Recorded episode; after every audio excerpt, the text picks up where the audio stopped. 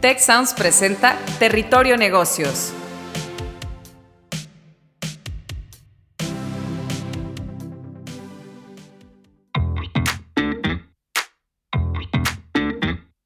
Bienvenidos a Territorio Negocios de GADE Business School y la Escuela de Negocios del Tecnológico de Monterrey.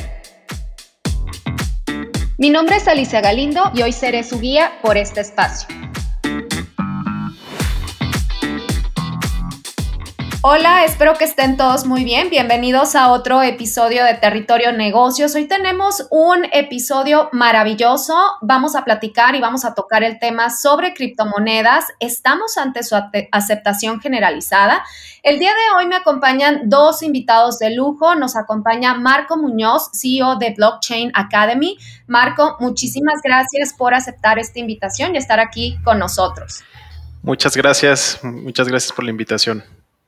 Gracias a ti. Y nuestro profesor de cátedra, Miguel Ángel Castro, él es profesor de cátedra delegado de Business School y también profesor de blockchain de la misma escuela. Miguel Ángel, muchísimas gracias también por estar aquí. Hola, muchas gracias por la invitación. Esto, esto es un tema muy interesante y yo creo que van a surgir cosas muy padres aquí el día de hoy. Definitivamente coincido contigo, creo que van a surgir cosas muy interesantes y déjenme platicar un poquito para poner en contexto a nuestra audiencia por qué elegimos este tema y la verdad es que con más de 10 años de historia e intensa volatilidad, las criptomonedas más que nunca están revolucionando la manera de entender y operar el dinero a través de una filosofía de descentralización de gobiernos y bancos, operaciones anónimas. Hoy vamos a platicar un poquito de todos estos ejemplos y la crisis generada por la pandemia y la intervención de bancos centrales en mercados financieros, la devaluación de divisas, el tema de la hiperinflación, pues la verdad es que han actuado como drivers interesantes en la revalorización de criptomonedas como el Bitcoin. Entonces, pues nos surge esta pregunta que queremos platicar aquí hoy en este episodio, eh, en donde queremos saber la opinión de nuestros expertos de si estamos ante la aceptación generalizada de las criptomonedas, cuál es esa tendencia y la verdad es que surge esta pregunta porque hace pocos días pues se anunciaba la salida a bolsa de Coinbase, una firma de criptomonedas que gestiona una de las principales plataformas de compraventa de bitcoins y otras divisas digitales y que en su espectacular debut pues llegó a superar la valoración de empresas como BP, las principales eh, bolsas de valores, en fin, hay una serie de plataformas como Google Pay, Apple Pay, eh, que se están sumando y que de hecho se sumaron a esta revolución de estas nuevas, nuevas formas de pago en Estados Unidos. Y pues bueno, quiero platicar con nuestros expertos para hacer esta pregunta. No sé, eh, en este caso, Marco, Miguel, ¿ustedes creen que estamos cerca de la aceptación generalizada de criptomonedas? No sé si, eh, Marco, quieras eh, iniciar con la conversación. ¿Cuál es tu punto de vista? Sí, mira, yo creo que esa pregunta es bastante interesante porque el tema de decir que hay una aceptación generalizada implica que, que antes no estaba aceptado.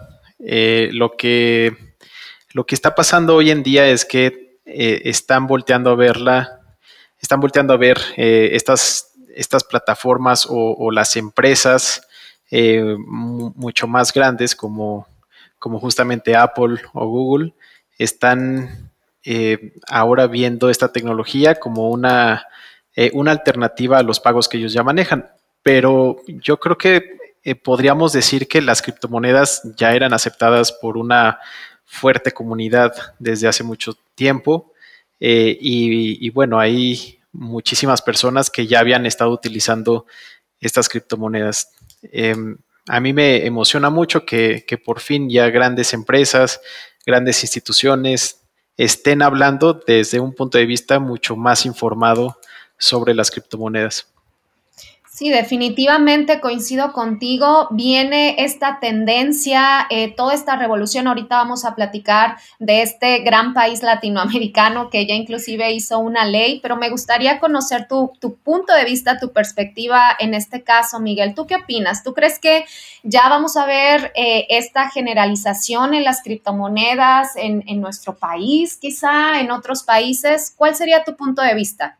Mira, aquí de entrada hay que este, desmenuzar la palabra aceptar. La palabra aceptar pues puede significar uno, una aceptación legal, dos, una aceptación tecnológica, tres, una aceptación como medio de inversión, es simplemente una aceptación de su existencia. Entonces, cuando hablamos de aceptación generalizada de las criptomonedas, yo podría estar hablando de más que una, este, un conocimiento general de la existencia de criptomonedas. Eso sí podríamos ponerlo sobre la mesa, ¿no? Porque todavía hay muchas personas que las desconocen, ¿no?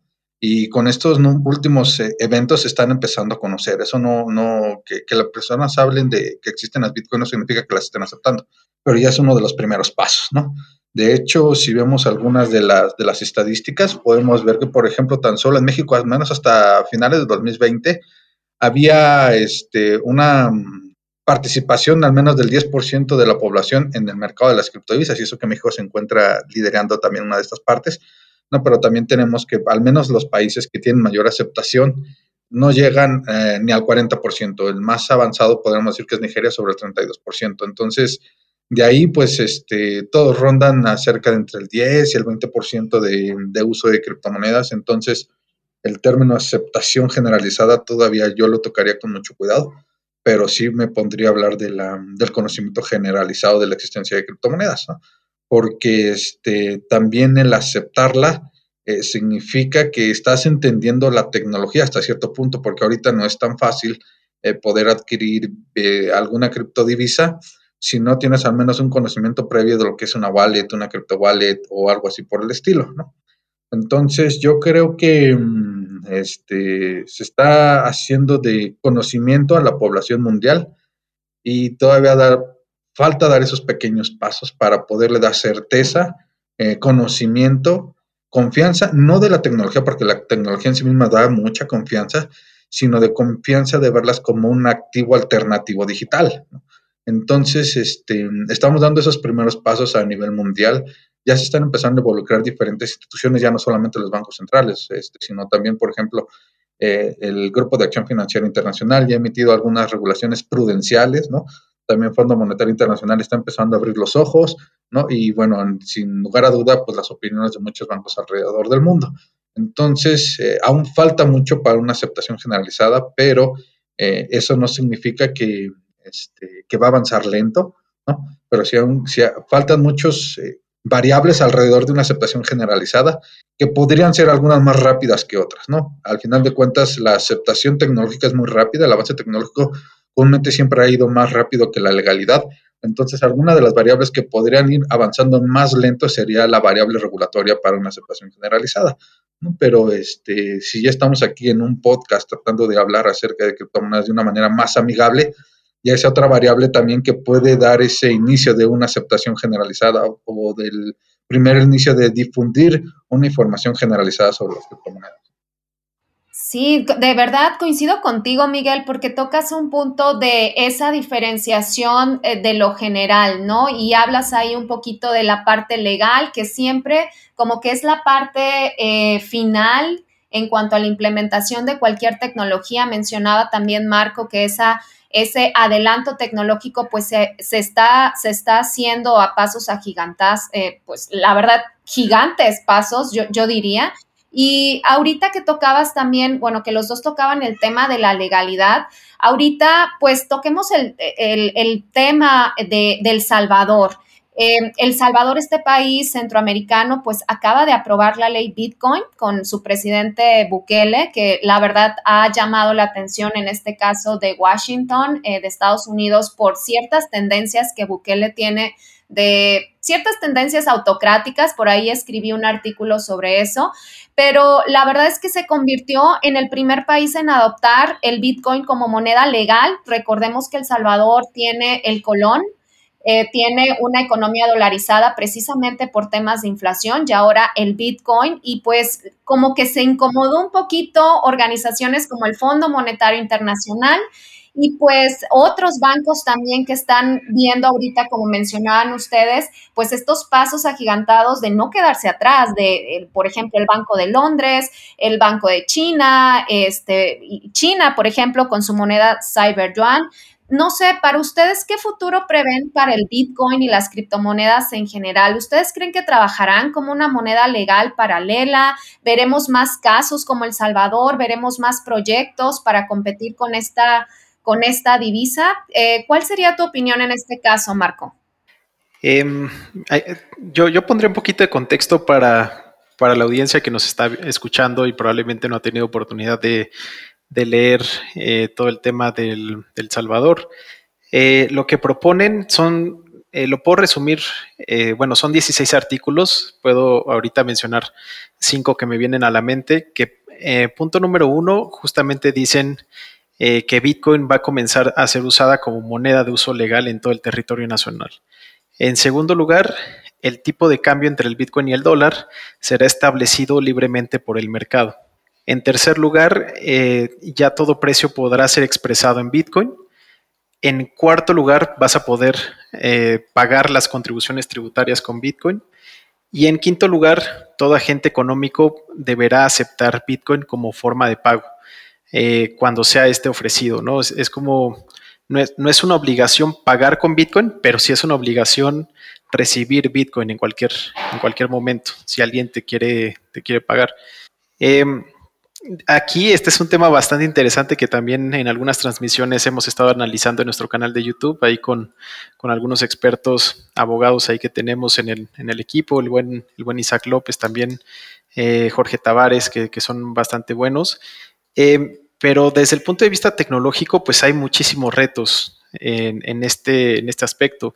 Hay muchísimo interés y muchísimo entusiasmo en el ecosistema de que justamente ya un país está aceptando Bitcoin por primera vez, pero, pero hay muchísimos retos tecnológicos detrás, que desde el punto de vista de crear liquidez para el mercado, eh, efectivamente, eh, eh, la, la primera la primer pregunta es qué va a pasar cuando tú recibas Bitcoin e inmediatamente tengas que ir a, pagar otros servicios que en, en, algún otro lado que no te acepten Bitcoin.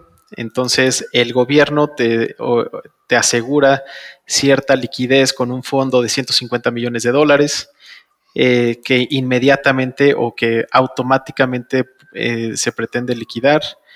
Eh, y detrás de todo esto, pues hay muchos retos tecnológicos, ¿no? ¿Cómo van a crear esta convertibilidad? ¿En qué wallet se va a hacer todo esto? también el, gobierno pretende ayudar con todo esto en el tema de educación hacia, hacia el país. En fin, es, es bastante interesante que podríamos, algo que podríamos ir ahí platicando en el, en el resto del podcast, pero em, lo que a mí me llama la atención es que Bitcoin, desde un punto de vista eh, tecnológico y pues de todo este movimiento que surge a partir de los cypherpunks, la verdad es que Bitcoin no necesita que un país lo apruebe legalmente.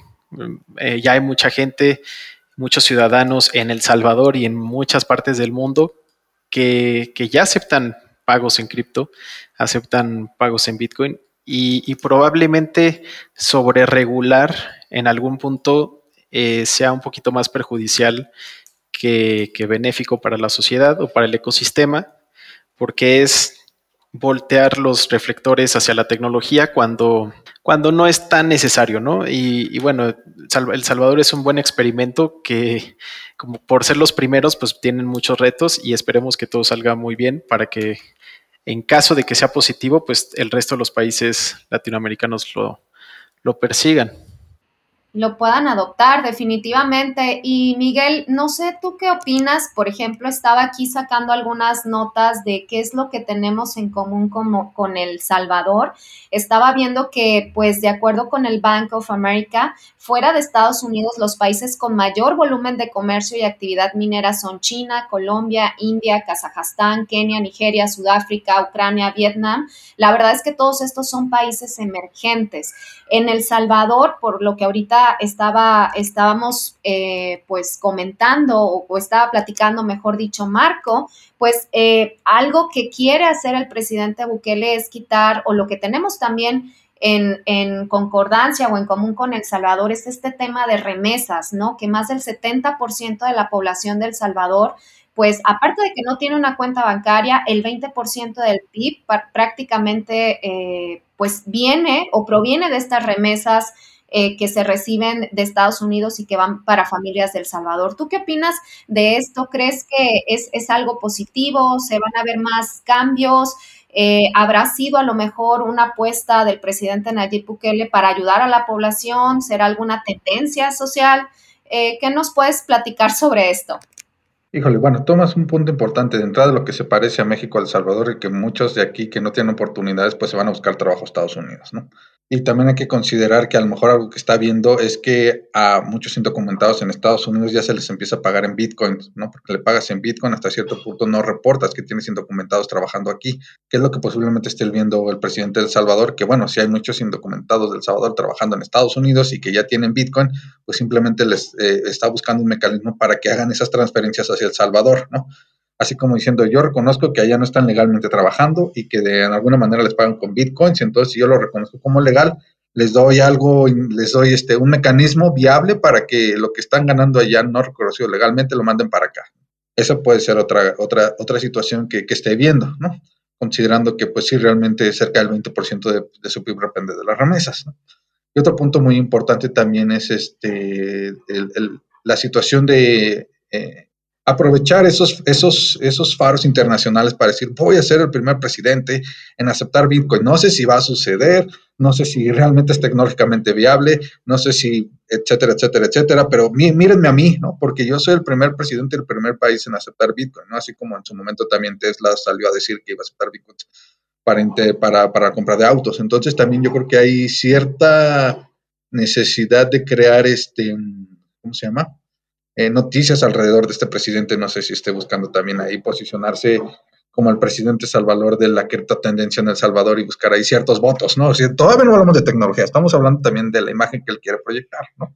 Ahora, desde el punto de vista de tecnología, pues del plato a la boca a veces se cae la sopa, ¿no? Eh, Marco toma unos puntos muy importantes aquí, porque de entrada uno, este, ¿cómo vas aquí a hacer las transferencias de Bitcoin? ¿Se va a crear alguna wallet interna? Como para que puedas este, hacer las transferencias o van a hacer transferencias entre wallets privadas, ¿no? Entonces, imagínate que tú quieres pagar un refresco y resulta que ahorita la, la, este, el costo de transacción en Bitcoin pues te va a salir en, no sé, en 5 dólares y el refresco no costaba ni un dólar, ¿no? Imagínate, entonces vas a tener que pagar 5 dólares para poder transferir tu Bitcoin para pagar un, un, refresco de medio dólar, ¿no? Entonces, realmente, pues esas son las cuestiones que yo creo que todavía no se han considerado, ¿no? Este, decir que se van a aceptar no significa que sea eh, este, financieramente viable, ¿no? Eh, aceptar los bitcoins y también la parte de hay que ver exactamente cuántas personas tienen acceso a Internet en El Salvador o que han tenido acercamiento a un pago electrónico de entrada para que puedan estar aceptando bitcoins, ¿no? Y este, yo creo que mmm, lo veo desde un punto de vista más de llamar la atención hacia el mundo, pero también bajo ese intento este, como comentó Marco, eh, puede funcionar un muy buen experimento porque ya dieron el primer paso y ahora van a tener que hacerse bolas para hacer todos los mecanismos para la aceptación de Bitcoin.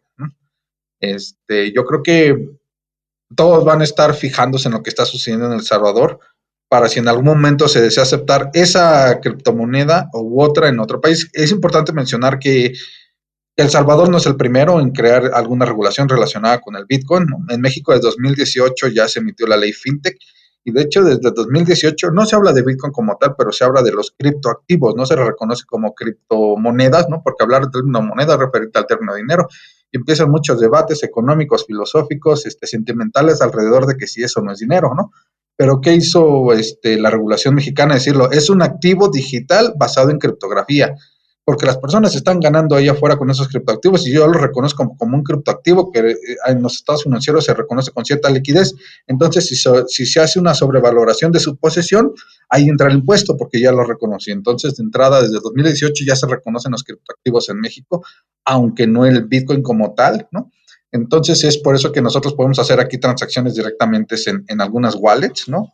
Este, como es el caso de Bitso, y tenemos que pagar un impuesto relacionado por, el, por la ganancia de capital con la compra y venta de, de criptoactivos. Lo que está pendiente en México todavía fue la regulación secundaria, donde el Banco de México tenía que aprobar cuáles iban a ser los criptoactivos que iban a tener este, legalidad en México. Entonces, pues todavía no ha emitido nada el Banco de México, se quedó en stand-by pero de que ya hay una aceptación de criptoactivos en México está respaldado desde 2018 en la ley FinTech. De hecho, sale una regulación secundaria donde te dice cómo debes de reconocer los criptoactivos en los estados financieros, ¿no? Cómo debes reconocer su valorización y en el caso de que tú, este, empresa, debas de, quieras utilizar criptoactivos, pedir el permiso en el Banco de México y que el riesgo del criptoactivo no se lo traslades a su cliente para que puedas operar con los criptoactivos, pero aquí en México ya los podemos operar. de hecho, y mucho antes de que El Salvador saliera y dijera que, que ya tiene una ley de aceptación de Bitcoin. A lo mejor sí es sobre Bitcoin y en México es sobre criptoactivos. Sí, definitivamente, este, creo que eh, tocas puntos muy interesantes sobre esa parte legal, Miguel. Y la verdad es que me pongo a pensar, yo que soy, bueno, como, como profesora de, de, contabilidad, de finanzas, la verdad, mi perfil como inversionista, la verdad soy, me considero moderada, conservadora, moderada, la verdad, aceptar este tipo de volatilidad me queda pensando y, es algo que tenía muchísimas ganas de preguntarles a ustedes que son expertos. Me quedo pensando con el rol que ahora van a tener pues los bancos centrales, porque hace algunas semanas que escribí este artículo que les comento, eh, pues esta criptomoneda tenía un valor de 730.880.43 pesos mexicanos, el equivalente aproximadamente a 37 mil dólares. Esto hace una semana, ahorita no, no sé, la verdad, en cuanto, en cuánto estará, pero es demasiada volatilidad. ¿Y cuál va a ser ahora el rol? Pues no sé, ustedes qué opinan de los bancos centrales. Eh, y yo la verdad sí me quedo pensando en esta pregunta, ahorita les pregunto su, opinión, o sea, para que, que, me digan su insight, pero también los retos que pueden enfrentar los países latinoamericanos para asegurar pues este tema que ahorita platicaba este, tanto Miguel como tú, Marco, eh, de esta adopción en Latinoamérica, teniendo en cuenta que somos países que tenemos o que dependemos, en este caso, la mayoría de los latinoamericanos dependemos de las remesas de Estados Unidos. Se habla de cerrar este gap de la inclusión financiera, de la cultura financiera. ¿Ustedes cómo ven cómo este es el papel o el rol de estas criptomonedas para fomentar esta inclusión financiera? Hablando de la región latinoamericana, pero específicamente pues de nuestro país. ¿Qué me, qué me podrías eh, platicar de esto, Marco? ¿Qué opinas? Mira, el, tema eh, de monedas centrales es bien interesante. Si lo vemos desde el punto de vista, em, digamos, más, más purista de, del blockchain, pues en realidad em, no tiene mucho caso eh, el, lugar que ocupan estas monedas centrales porque obviamente son emitidas por un gobierno, están controladas por una institución. Em, por ahí podríamos ver si efectivamente son eh, criptomonedas o no, o simplemente dinero digital más. Em, respecto al tema de, por ejemplo, las famosas monedas estables centralizadas, stablecoins, que, ya hay actualmente en el, ecosistema y que hay algunas que se están creando actualmente en México y en otros países, eh, pues es un tema bastante controversial porque al final eh, el principio de todas estas monedas reside en que hay un fideicomiso en donde te, te juran ciertas instituciones que van a guardar dólares o pesos mexicanos y que nadie los va a tocar y por cada peso que está guardado en una cuenta o en algún lugar o en alguna caja fuerte o debajo de un colchón, ellos van a emitir de, otro lado la criptomoneda respectiva. Y bueno, pues justamente la confianza eh, o, todo este proyecto recae en que nosotros confiemos en que este, ese fideicomiso eh, o esa alcancía eh, esté muy bien atesorada, ¿no? Y, pues e, ese es el principio por el que surge blockchain, porque no confiamos en las instituciones, no confiamos en, que alguien emita ese dinero, en que ya, ya, ya, nos demostró la historia de que en cuanto tienen oportunidad, eh, se rompe la confianza, se rompen las reglas y, y se genera en el mejor de los casos hiperinflación y ya. En el peor hay muchas otras cosas eh, efectos en cadena en el mundo.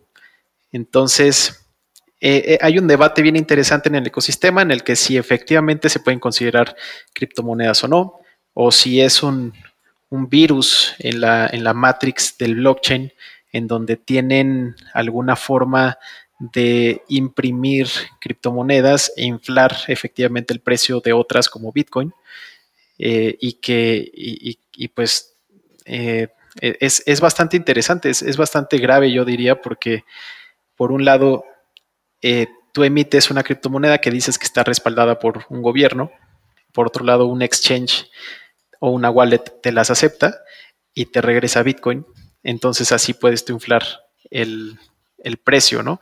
Entonces, eh, pues justamente pasan estas cosas de que de repente tenemos un Bitcoin que vale 50 mil dólares y al día siguiente vale 30 mil dólares, o sea, porque es, es pura especulación. La gente está, está simplemente, pues ahora imprimiendo criptomonedas que no valen nada y está comprando otras que sí valen y las está inflando tremendamente.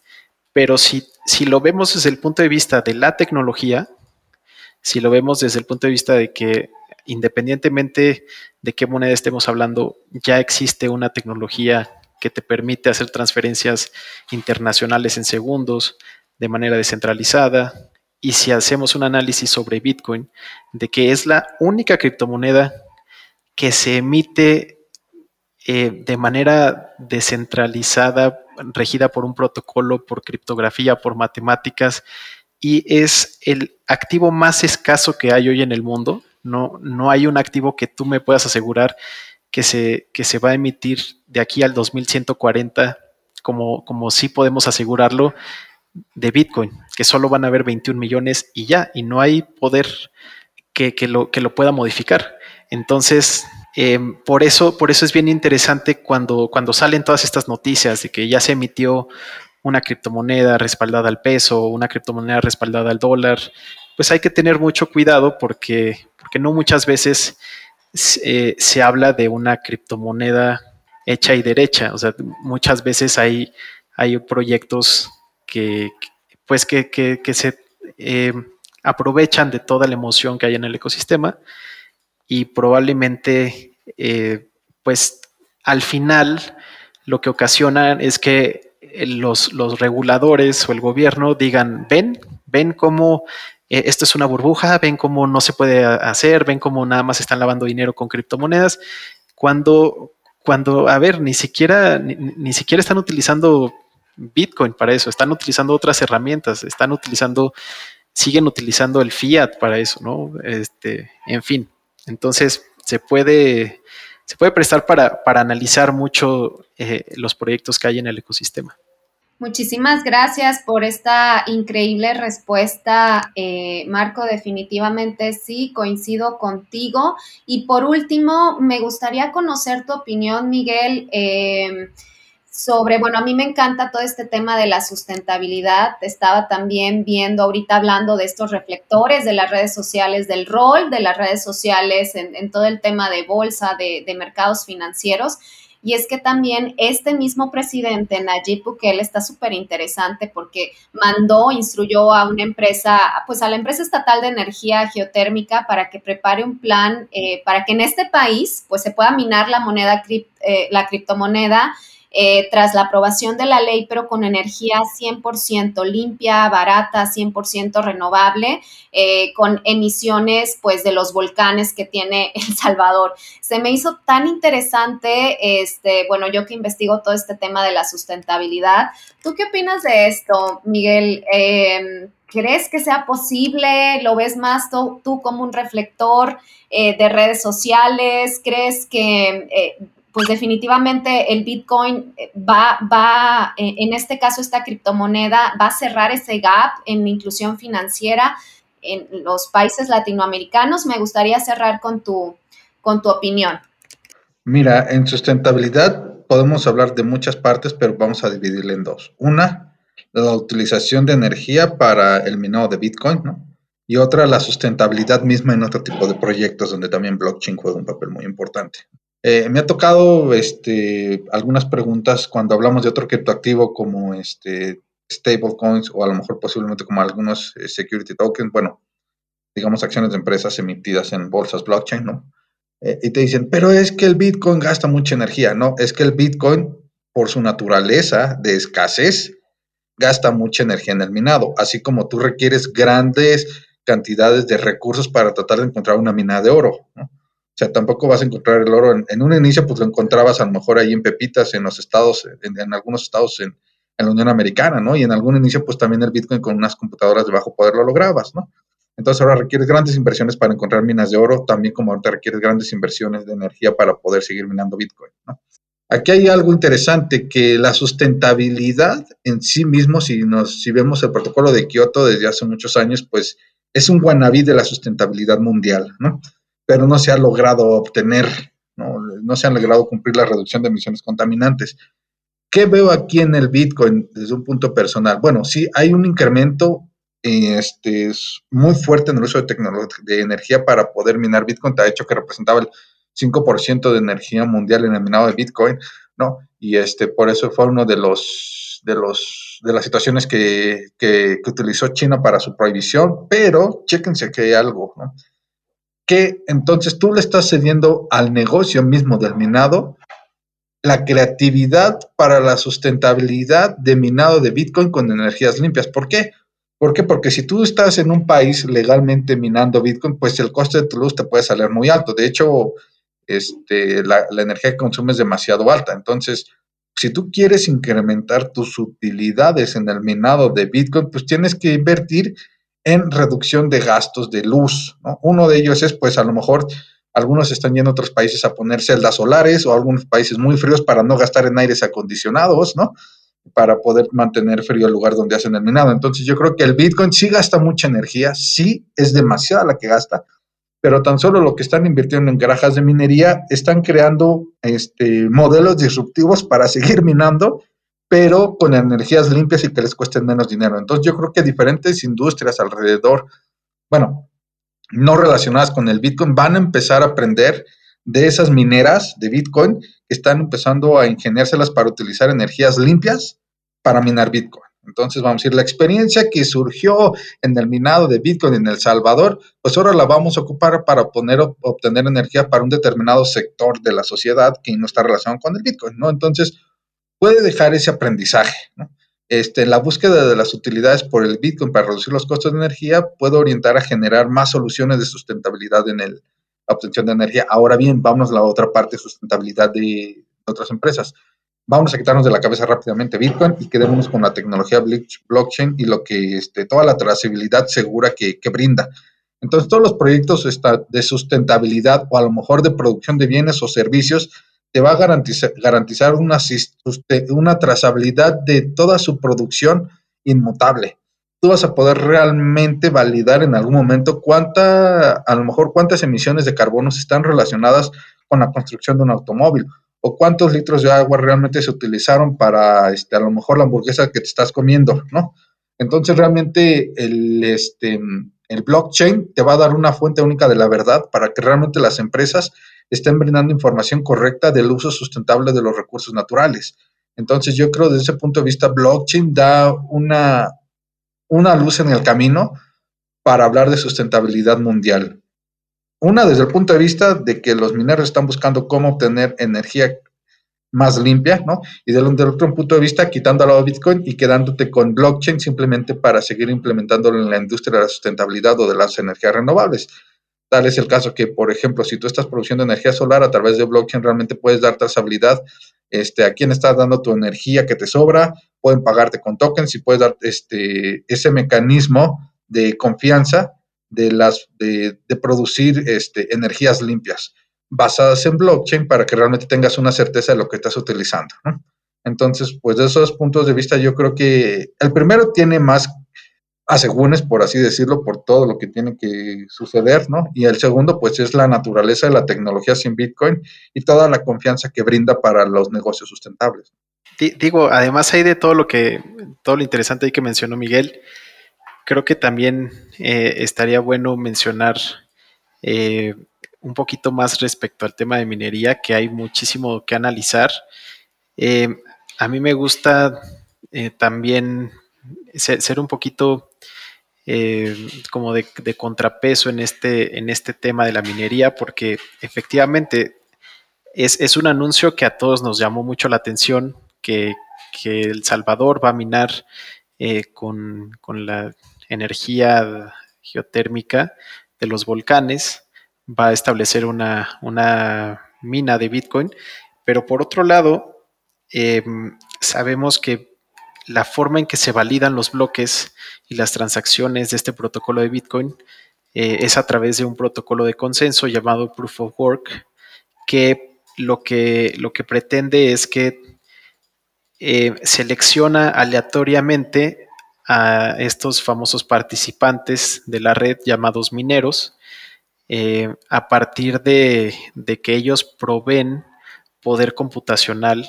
para, para concursar por, este, por esta recompensa que se da en, el protocolo, que son 50 bitcoins cada 10 minutos y después de cuatro años se va reduciendo a la mitad. Hoy en día se, distribuyen 6.25 bitcoins cada 10 minutos. Si tú estás participando en este concurso eh, por, descubrir un, hash criptográfico al cual le llaman minería, ¿no? Para que tú puedas descubrir este, este hash criptográfico, necesitas aportar a la red eh, poder computacional. Y, y, entre más descentralizado sea todo esto, entre más personas aporten poder computacional, pues la red está más segura y más descentralizada. Ahora, cuando llega un país como El Salvador y aporta poder computacional del tamaño de un volcán, más que descentralizar, pues esta red se centraliza porque el poder computacional que van a aportar es muchísimo. Entonces, eh, a mí desde el punto de vista técnico, no se me hace eh, tan benéfico para, para, la comunidad, para, el movimiento de, la comunidad de Bitcoin, que siempre ha estado peleando por tener un protocolo descentralizado y que no haya ni un individuo, eh, ningún presidente del Bitcoin detrás, que no haya eh, una institución o un gobierno eh, tratando de, de, pues de, apropiarse todo este movimiento. Ya, ya pasó con Elon Musk que pues la gente empezó pues a alabarlo, a decir, ah, qué interesante todo lo que, lo que está haciendo Elon Musk al aceptar, qué visionario al aceptar Bitcoin desde Tesla. Y, a la semana siguiente vimos cómo hizo lo que quiso con el precio y, dijo, ¿saben qué? Ya Bitcoin ya no, Dogecoin ahora sí. Entonces, es, ese, es el, ese es el peligro de que una persona una institución o un país esté detrás de un, detrás de un proyecto que pretende ser descentralizado. Que pues entre más, entre más autoridad tengan, más cosas pueden hacer o con el precio o con, con la comunidad. Entonces, yo solo quiero dejar ahí sobre la mesa que, no necesariamente esta noticia de la minería con, con energía de un volcán es, es, interesante, eh, bueno, es, es, algo, algo positivo para la descentralización. Si, es algo que tenemos que analizar, preguntar cuánto van a aportar, cómo le van a hacer en caso de que tengan más del 51% del poder de minado de la red, cómo le van a hacer para que no, no controlen y no puedan modificar lo que se está escribiendo en los bloques. Sí, definitivamente. Y respetar, como tú dices, el, el, objetivo principal del por qué las criptomonedas existieron, ¿no? Para quitar a ese middleman, para quitar a esa persona esa centralización y sí, creo que definitivamente coincido, coincido contigo, Marco, no necesariamente es algo positivo en temas de control, eh, pero como dice también Miguel, se trata también de nuevos modelos de negocio para hacer eficiente pues este tema, ¿no? Hablando de un tema de eficiencia de costos, de recursos y, pues bueno, también la atracción de las redes, de las redes sociales a este país y particularmente a este presidente. Eh, pues bueno, de mi parte es, es, todo. La verdad es que yo los admiro muchísimo. Eh, de nuevo, muchísimas gracias, Marco Muñoz, CEO de Blockchain Academy, por estar aquí con nosotros. Y Miguel Ángel Castro, profesor de cátedra de GADE Business School, eh, específicamente es profesor. Miguel, aquí de casa de, esta tecnología de blockchain. La verdad, me encantó platicar con ustedes, aprendí muchísimo y pues bueno, creo que, me quedo con una frase de Andrea Antonopoulos, una evangelista de Bitcoin y autora, que dice, si crees que la gente se está volviendo loca sobre Bitcoin, imagina cuán asustados estaban cuando se les dijo que de ahora en adelante, en lugar de comerciar con oro, pues usarían trozos de papel. Entonces, creo que definitivamente es algo que reflexionar, algo de lo que vamos a estar platicando, viendo, escuchando en redes sociales y de verdad les agradezco a los dos estar aquí con nosotros. Muchísimas gracias. Muchas gracias por la invitación. Muchas gracias, muchas gracias Marco. Un fuerte abrazo, Miguel. Muchas gracias y, gracias, eh, Alicia, por la invitación.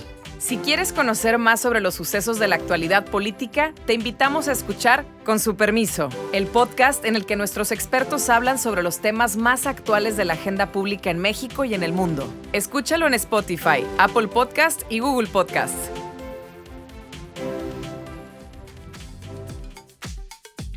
Gracias por escuchar un episodio de Territorio Negocios, el podcast de GADE Business School, la Escuela de Negocios del Tecnológico de Monterrey y Tech Sounds. Productor ejecutivo de Tech Sounds, Miguel Mejía. Asistente de producción, Marcelo Segura. Productores de Territorio Negocios, Luis Vargas, Triana del Castillo, Desiree Ukovitz y Santiago Velázquez. Postproducción, Max Pérez. Los invitamos a escuchar el siguiente episodio de Territorio Negocios y el resto de programas de Tech Sounds en Spotify, Apple Podcasts, Google Podcasts y diagonal tech-sounds.